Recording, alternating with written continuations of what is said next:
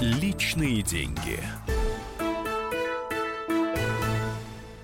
Здравствуйте, уважаемые радиослушатели. С вами Александр Бузгалин, э, директор Института социоэкономики Московского финансово-юридического университета, профессор. Э, мы ведем цикл передач в программе «Личные деньги», посвященных вопросу о том, что и как можно и должно делать в российской экономике для того, чтобы не было тех мучительных проблем, о которых очень часто говорят радиослушатели в прямом эфире, о которых мне пишут на почту бузгалин собака mail.ru. Напомню, если вы хотите, пишите бузгалин собака mail.ru. И э, это проблемы хорошо известные. Прежде чем их перечислить, я напомню, мы пытаемся разобраться, что может и должно делать российское государство для того, чтобы эти проблемы решались, э, что оно делает, почему не делает, э, как можно или невозможно воздействовать на него для того, чтобы продвигаться в нужном направлении. О том, что не только государство должно решать эти проблемы, мы тоже поговорим, но в заключительной части нашего сегодняшнего диалога, нашего сегодняшнего разговора в эфире. Итак, прежде всего о системе проблем, с которыми столкнулась российская экономика. С одной стороны, они хорошо известны, с другой стороны, по-моему, их надо попытаться выстроить в какую-то систему. В основании глубокие диспропорции в системе производительных сил. Я специально использовал строгую формулировку, а сейчас ее расшифрую.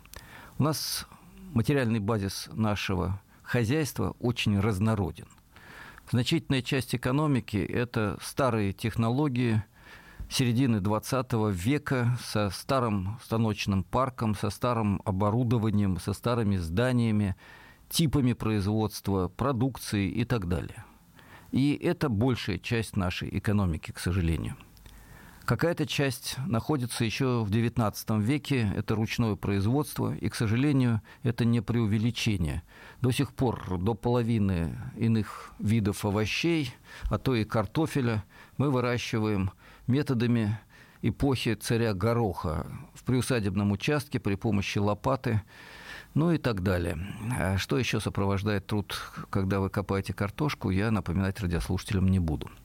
Есть сферы, где мы оказались на уровне наиболее развитых стран, но в значительной степени это торговля.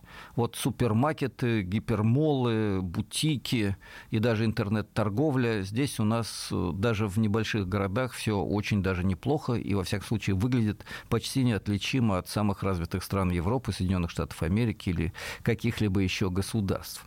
Но вот если мы пойдем в э, экономику, где должны работать высокотехнологичные роботизированные комплексы, интернет вещей, 3D-принтеры и так далее, я не случайно перечисляю эти хорошо известные современные атрибуты высокотехнологичного производства, э, то здесь все кажется опять плохо. Э, роботизированные комплексы в стране почти не производятся, количество их измеряется сотнями в общей сложности, тысячами, э, если хорошенько приплюсовать к ним все то, что можно и нельзя приплюсовать, а должны быть Э, уровень развития должен быть на порядок выше. Э, вот это через полосица, от ручного труда до индустриальной эпохи, через старую промышленность, которая полуразрушена, к современным производствам, но преимущественно в сфере услуг и торговли, э, это большая проблема. Есть сферы, где до сих пор или вновь после кризиса мы э, находимся на передовом уровне. Э, в результате санкций, слава богу, стало восстанавливаться э, машиностроения в аграрной сфере, да и сам аграрный комплекс стал дышать получше, и мы стали производить достаточное количество зерна, хотя очень много других продуктов сельского хозяйства приходится закупать за рубежом. Тут не все однозначно. У нас э, живет военно-промышленный комплекс, и мы продаем современные вооружения, но при этом большая часть станков, на которых производятся современные танки или э, боевые самолеты, это э, результат производства стран НАТО, ну или в лучшем случае Китая. А, у нас есть до сих пор живой космос, но проблем в нем, к сожалению, не меньше, чем достижений. А, в науке скорее торможение, чем прогресс. Вот образование считается на мировом уровне, но и то преимущественно в начальных классах. Вот здесь мы входим в число наиболее развитых стран по качеству начального образования. В университетах уже ситуация далеко не такая благоприятная. Противоречивая ситуация в базисе, э, материально-техническом базисе нашей экономики. В самой экономике ситуация не намного лучше – к сожалению, отрасли, э, которые должны обеспечивать технологический и социальный прорыв, у нас развиваются очень медленно. А вот э, финансы, нефтедобыча, добыча газа, причем э, добро бы, если бы мы добывали нефть, газ для того, чтобы производить продукцию химической промышленности с высоким уровнем переработки, с высокой долей добавленной стоимости, говоря профессиональным языком. То, что можно дорого продать на внутреннем, на мировом рынке и использовать для граждан нашей страны, страны использовать для страны в целом, если продаем на мировом рынке. А то нет, ведь продаем в основном-то сырую нефть и просто газ. Гоним по трубам газа и так далее проводам. Это хорошо известные картинки. Не менее хорошо известно то, что темпы роста российской экономики составляют 1-2% в год, и мы чем дальше, тем больше отстаем от США, не говоря уже о Китае, который развивается темпами в 3-4 раза более высокими, чем российская экономика. Печально? Да, печально. Очень высокий уровень социальной дифференциации – это тоже печально. И долгое время мы на этом фоне, который не катастрофический, но стагнационный, говорили о том, что все равно, слава богу, что так. Да, пусть у нас половина граждан получает меньше 35 тысяч рублей заработную плату. Да, у нас 20 миллионов живет на 10 тысяч рублей в месяц, а то и меньше – да, это все так, но тем не менее с голоду никто не умирает, э, одежду купить можем, какое-никакое жилье есть, э, нет войны, ну или почти нет нигде войны. И, э, и в целом страна уважаемая, продаем вооружение, их у нас покупают, несмотря на санкции, гордимся собой, и Крым по-прежнему наш. И все вроде бы хорошо. И не надо раскачивать лодку, надо доверять высшему руководству страны, не надо никаких резких шагов, э, не надо никаких глубоких изменений. Давайте оставим все как есть, а то будет хуже вот это давайте не надо никаких изменений, это будет хуже после опыта 90-х годов, когда наполовину упал валовый продукт, когда на треть сократились средние доходы, а для большинства граждан ситуация стала катастрофической. Вот эта логика остается до настоящего времени доминирующей, а хотя, пожалуй, я скажу уже по-другому, оставалась доминирующей. Потому что буквально в последние месяцы после увеличения пенсионного возраста и некоторых других шагов правительства, э, поддержанных правящей партией «Единой России», поддержанных президентом страны, после всего этого ситуация начала меняться. И меняться в сторону задумчивости наших граждан, а не надо ли все-таки проводить серьезные изменения – не нужны ли глубокие преобразования. Слово «реформа» в нашей стране почти нецензурное не нужно ли что-то менять в правилах игры, в экономической политике, в деятельности бизнеса, в деятельности государственного сектора, в жизни нас с вами, уважаемые сограждане государства российского. И вот то, что эти изменения, скорее всего, нужны, то, что так начинает думать все больше и больше россиян, причем чем глубже, чем дальше от Москвы, тем в большей степени в малых городах, желающих перемен гораздо больше, чем в мегаполисах. Областные центры стоят где-то посерединке, э, в колебательном контуре таком. Ну, вроде бы, конечно, хотелось бы, но как бы не получилось хуже, чем раньше. Мы начинаем задумываться о необходимости перемен. И задумываясь, мы видим, есть программы, которые показывают, что и как нужно делать. И не случайно очень много вопросов в этом плане упирается в одну и ту же тему. И тема эта называется государство. Какое государство? Что оно из себя представляет? Может ли оно что-то сделать? И если может, то что оно должно сделать? А если не может, то как заставить это государство стать дееспособным, эффективным, не бюрократическим, не коррумпированным, работающим на интересы граждан, а не на интересы, а вот не на чьи интересы?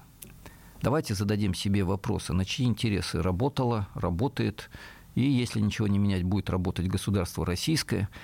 И с этим непростым вопросом уйдем на перерыв. Во второй части нашего радиоэфира я обязательно отвечу на эти проблемы. Личные деньги. Магеллан прошел вокруг света за три года, и его знает весь мир. Фок и паспорту потратили 80 дней, и про них написали книгу. А с нами это можно сделать всего за полчаса. Знаменитые путешественники в прямом эфире расскажут, где побывали, что увидели и через что пришлось пройти, проехать, проплыть и пролететь. Совместный проект «Радио Комсомольская правда» и Русского географического общества «Клуб знаменитых путешественников». Отправление каждый четверг в 12.05 по Москве.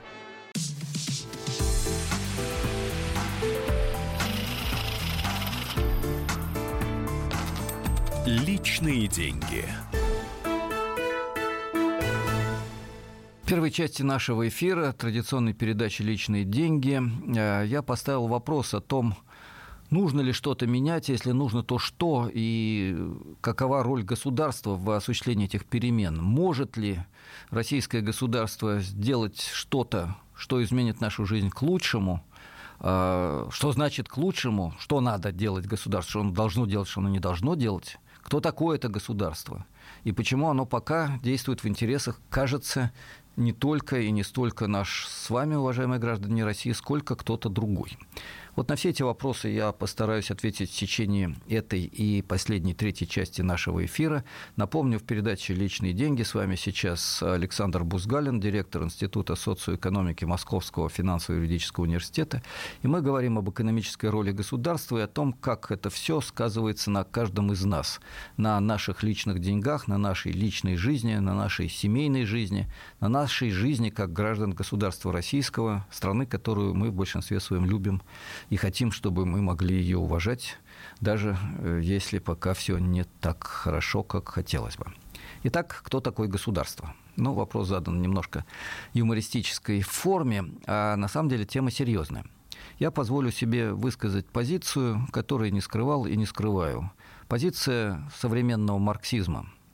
Теории, которая живет уже не первое столетие, подвергается гонениям, но, мне кажется, говорит правду, в основном, по крайней мере. Я в этом убежден. Итак, что такое государство? Это аппарат. Аппарат, устанавливающий правила игры в экономике, в политике, отчасти и в духовной, культурной жизни, и обеспечивающий реализацию этих правил при помощи насилия. Насилие не обязательно в физической форме, не всегда надо бить, убивать, стрелять.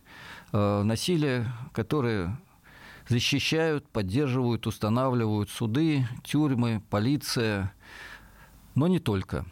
Государство – это тот, кто устанавливает правила игры в экономике, обеспечивает уплату налогов, использование этих налогов на решение проблем образования, здравоохранения, безопасности, обеспечивает гарантии личной безопасности, безопасности страны и так далее.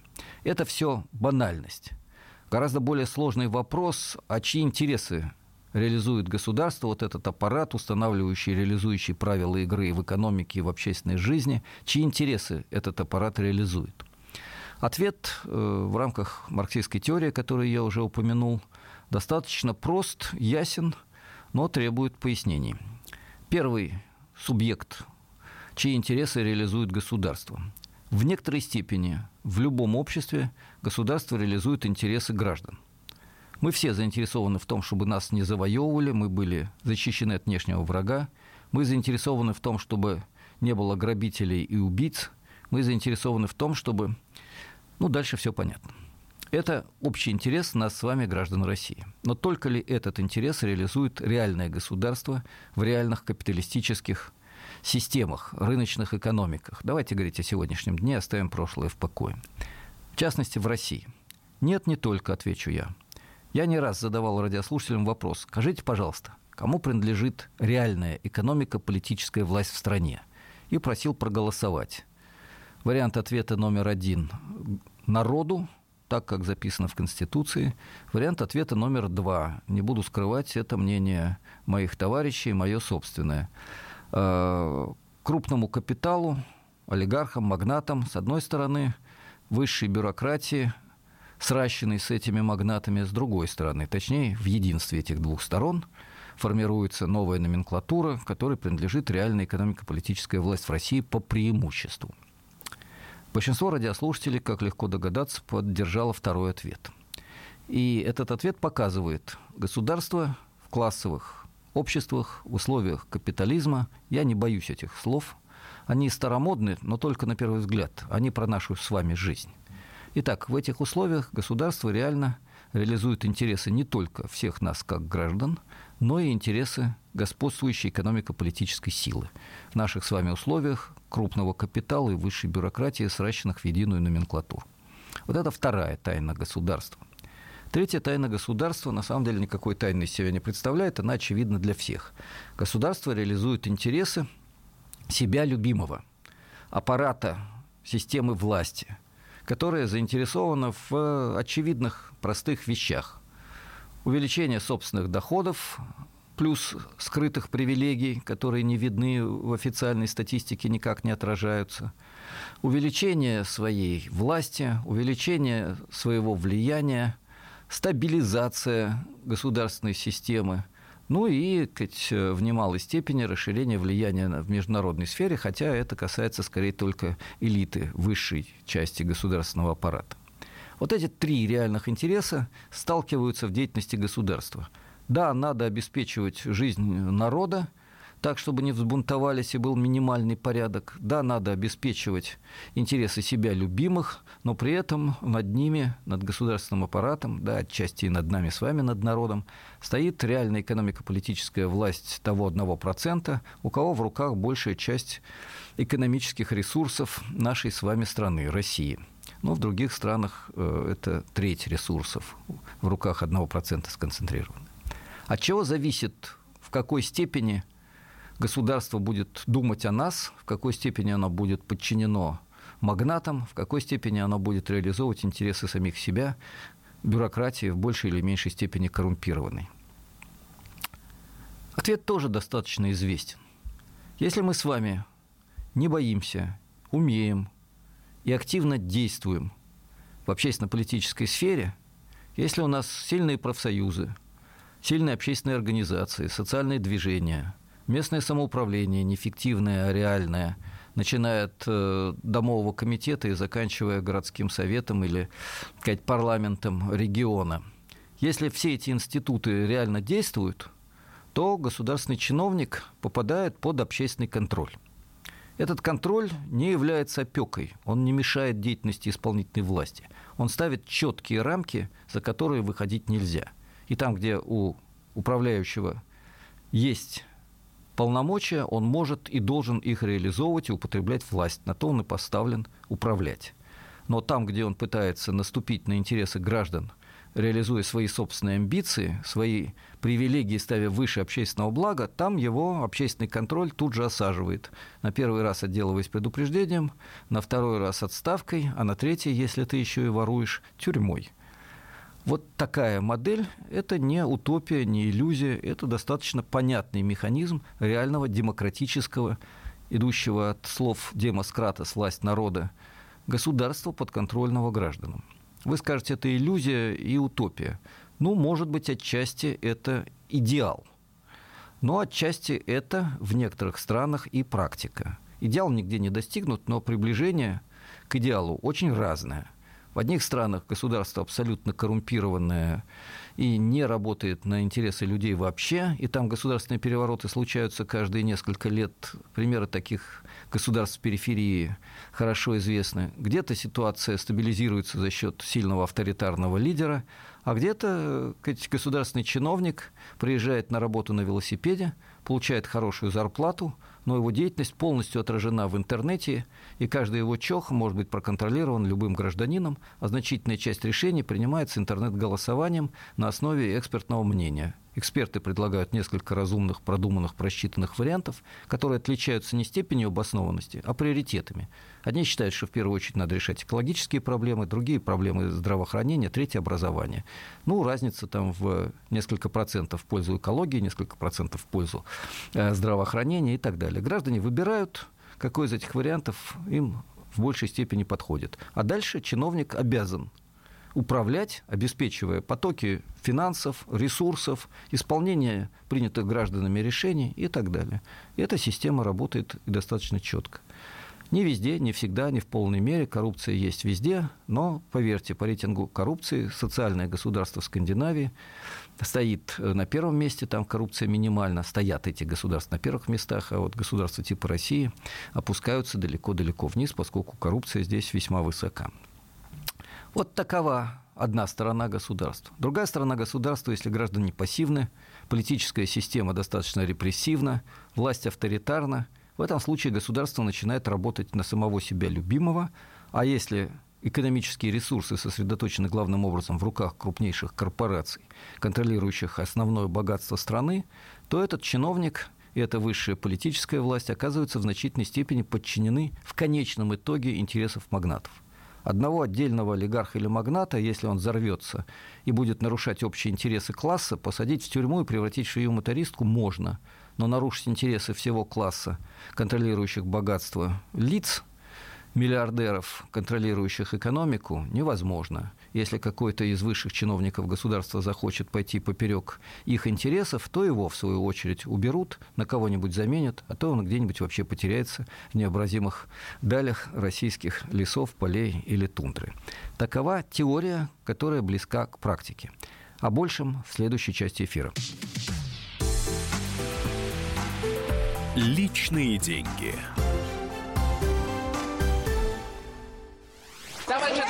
Адвокат! Спокойно, спокойно. Народного адвоката Леонида Альшанского хватит на всех. Юридические консультации в прямом эфире. Слушайте и звоните по субботам с 16 часов по московскому времени.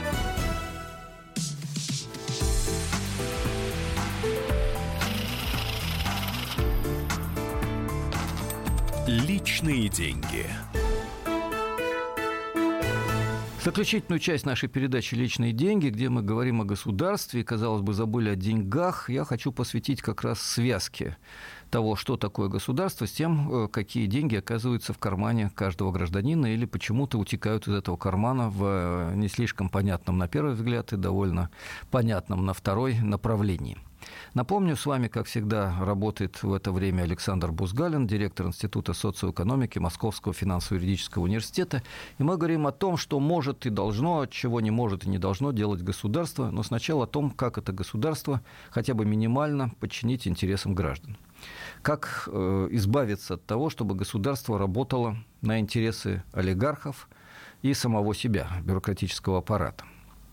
Эти механизмы, в принципе, далеко не новы, хорошо известны, но трудно реализуемы.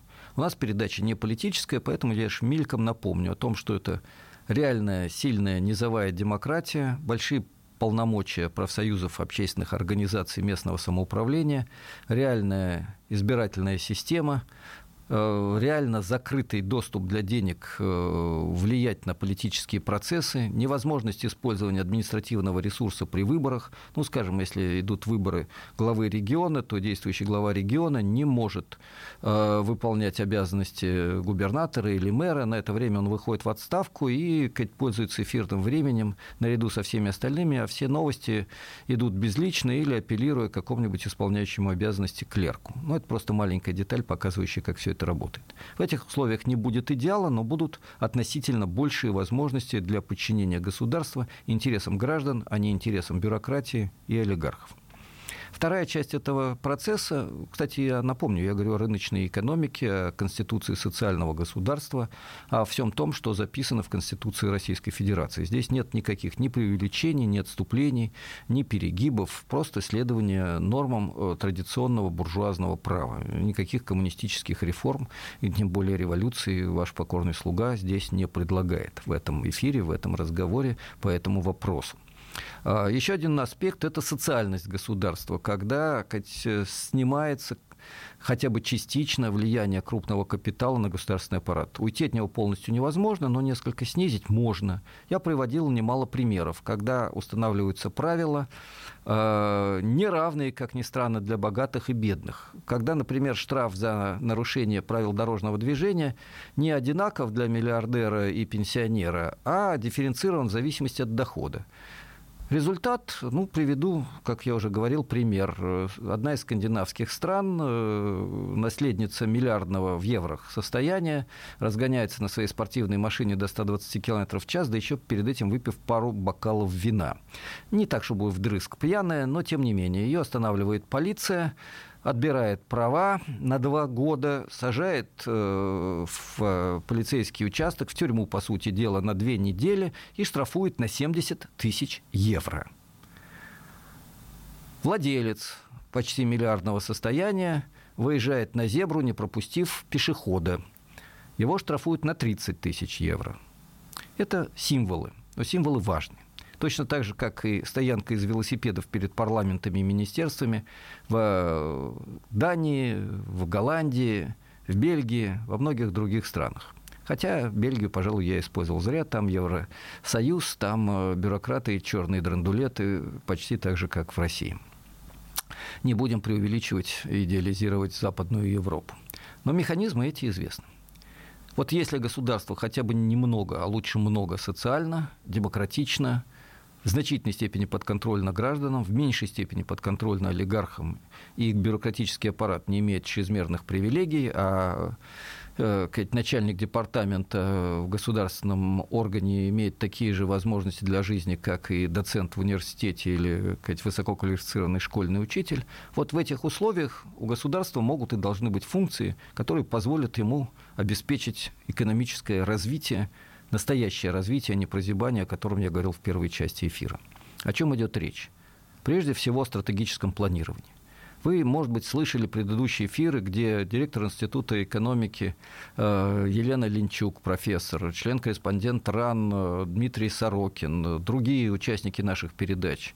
Еще до этого президент Вольного экономического общества России, профессор Бодрунов, еще до этого член КОР Гринберг. Я не буду перечислять все фамилии авторитетных ученых. Все они говорили, нет, не о тех политических проблемах, которые я только что э, отметил. Они говорили о необходимости стратегического планирования в рыночной экономике.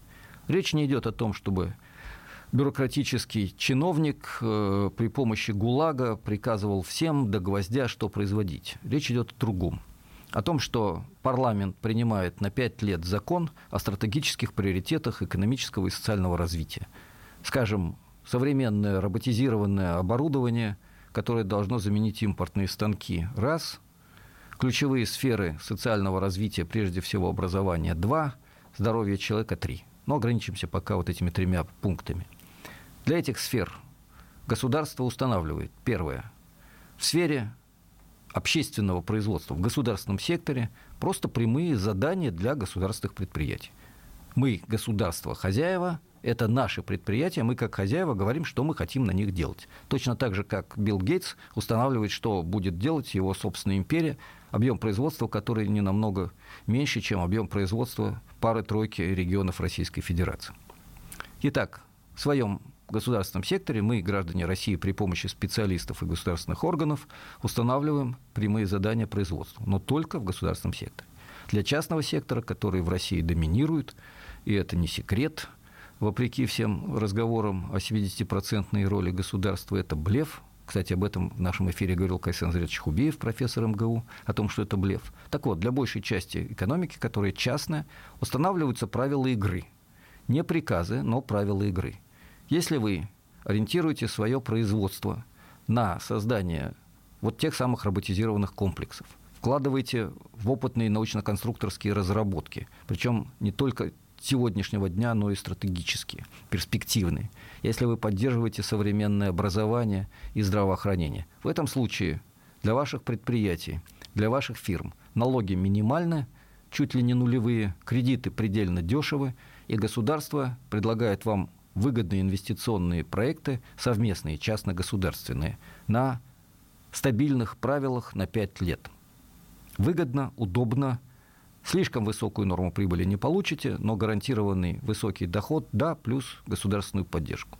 Если вы хотите заниматься вывозом капитала, финансовыми спекуляциями, вырубкой леса, продажей сырья, без переработки, если вы используете ручной труд, не соблюдая охраны труда, правил охраны труда и так далее и тому подобное, у вас предельно жесткие условия Штрафы, высокие налоги, никаких льгот и льготных кредитов, тяжелые условия для вредного, ненужного стране бизнеса. Я не боюсь этих слов. Не чистая рыночная конъюнктура, а общественное решение, поддержанное парламентом на основе экспертных расчетов, обеспечивает приоритетное развитие. Вы скажете, это произвол и сталинская модель, а я скажу нет. Только так поднималась экономика Соединенных Штатов в эпоху Рузвельта, выходя из Великой депрессии. Так развивалась э, при помощи индикативного планирования и программ экономика Франции после Второй мировой войны, экономика Южной Кореи. И сегодня даже Трамп, правый, либеральный, либерально-консервативный лидер Соединенных Штатов Америки, устанавливает для передовых отраслей э, ускоренные нормы амортизации, когда, по сути, за манюсенькие деньги вы можете установить новое оборудование и использовать его для производства сверхсовременных изделий. Это мировая практика, которая нужна нашей стране. Это то, что может делать государство. И второй аспект, о котором я не могу не сказать, это то, что государство может и должно взять под себя, под свой контроль э, большую часть сферы, обеспечивающей реализацию базовых потребностей человека, потребностей в здоровье, образовании и культуре. Э, я здесь э, не боюсь прослыть сторонником советской модели. Речь идет не о советской модели, речь идет не только о советской модели, но о современном варианте общественного, общедоступного образования через всю жизнь. Эта модель существует, кстати, сегодня и в рыночных экономиках э, тех же скандинавских стран, да в значительной степени в других странах Западной Европы, где даже большая часть университетов общедоступна и бесплатна для граждан э, ФРГ или Финляндии. О чем идет речь? Не о той бюрократизации, которая есть сегодня. Сегодня у нас государство – опутывает массой норм, отчетов, бессмысленных требований э, школу, университет, детский сад и даже ясли. Большая часть жизнедеятельности – это писание бумаг для того, чтобы изобразить эффективность работы государственного аппарата, причем это касается и частного сектора, а далеко не только государственного. Речь идет о другом, о том, что государство обеспечивает поддержку общественных университетов, школ и так далее. А эти организации вполне могут работать на основах самоуправления, ибо профессора и учителя – это отнюдь не кухарки. Да, кстати, Ленин и не говорил о том, что кухарки должны управлять государством. Он говорил о том, что граждане, сознательные рабочие, инженеры, учителя, врачи могут и должны участвовать в управлении, учиться участвовать в управлении, в том числе на государственном уровне. Ничего плохого в этом нет, есть только хорошая польза для нас всех. Тем более в сфере образования, где любой декан или ректор – это в прошлом, а может быть только вчера, такой же доцент или профессор, как и все остальные. Поэтому реальное общественное самоуправление на государственные деньги в рамках программ образования и все. А дальше открытая информация в интернете, которую любой чиновник может использовать и обработать так, как он считает нужным, но тоже открыто и под общественным контролем. Так, чтобы каждое ваше действие на вашем личном компьютере было известно каждому государственную тайну из этих действий в сфере образования не составляет почти ничто. Ну, может быть, за исключением каких-нибудь секретных разработок очень талантливых студентов в каком-нибудь авиационном институте. И я не шучу. Давайте подводить некоторые итоги. У нас была целая серия передач, цикл передач, посвященных тому, что может и должно, а что не может и не должно делать государство. Государство не должно быть бюрократическим начальником, которое приказывает делать что-то другим акторам экономики, исходя из своих интересов, как особого чиновничьего слоя, клана. Оно не должно реализовывать интересы высшей олигархической номенклатуры.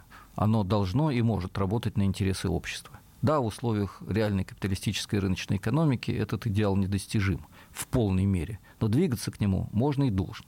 Это уже вопрос о том, что мы с вами, уважаемые сограждане, можем и должны сделать для того, чтобы государство в большей степени реализовывало наши интересы и в меньшей степени думало об интересах олигархов, в меньшей степени думало об интересах самого себя, чиновничьего слоя, а, и тогда, может быть, оно будет реализовывать те функции в экономике, о которых мы только что говорили, о которых говорили другие уважаемые участники нашего месячного сказать, сериала э, о роли государства в экономике, о том, как это все влияет на личные деньги.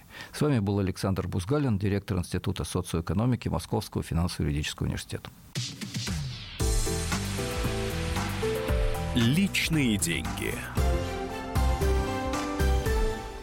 The time for empty talk is over. We will make America great again. Это все мы слышали. А что на самом деле происходит в США?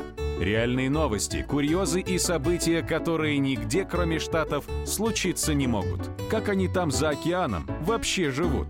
Разбираемся в программе «Не валяй дурака Америка» с Марией Берг и Александром Малькевичем. Слушайте и звоните по понедельникам с 12 часов по московскому времени.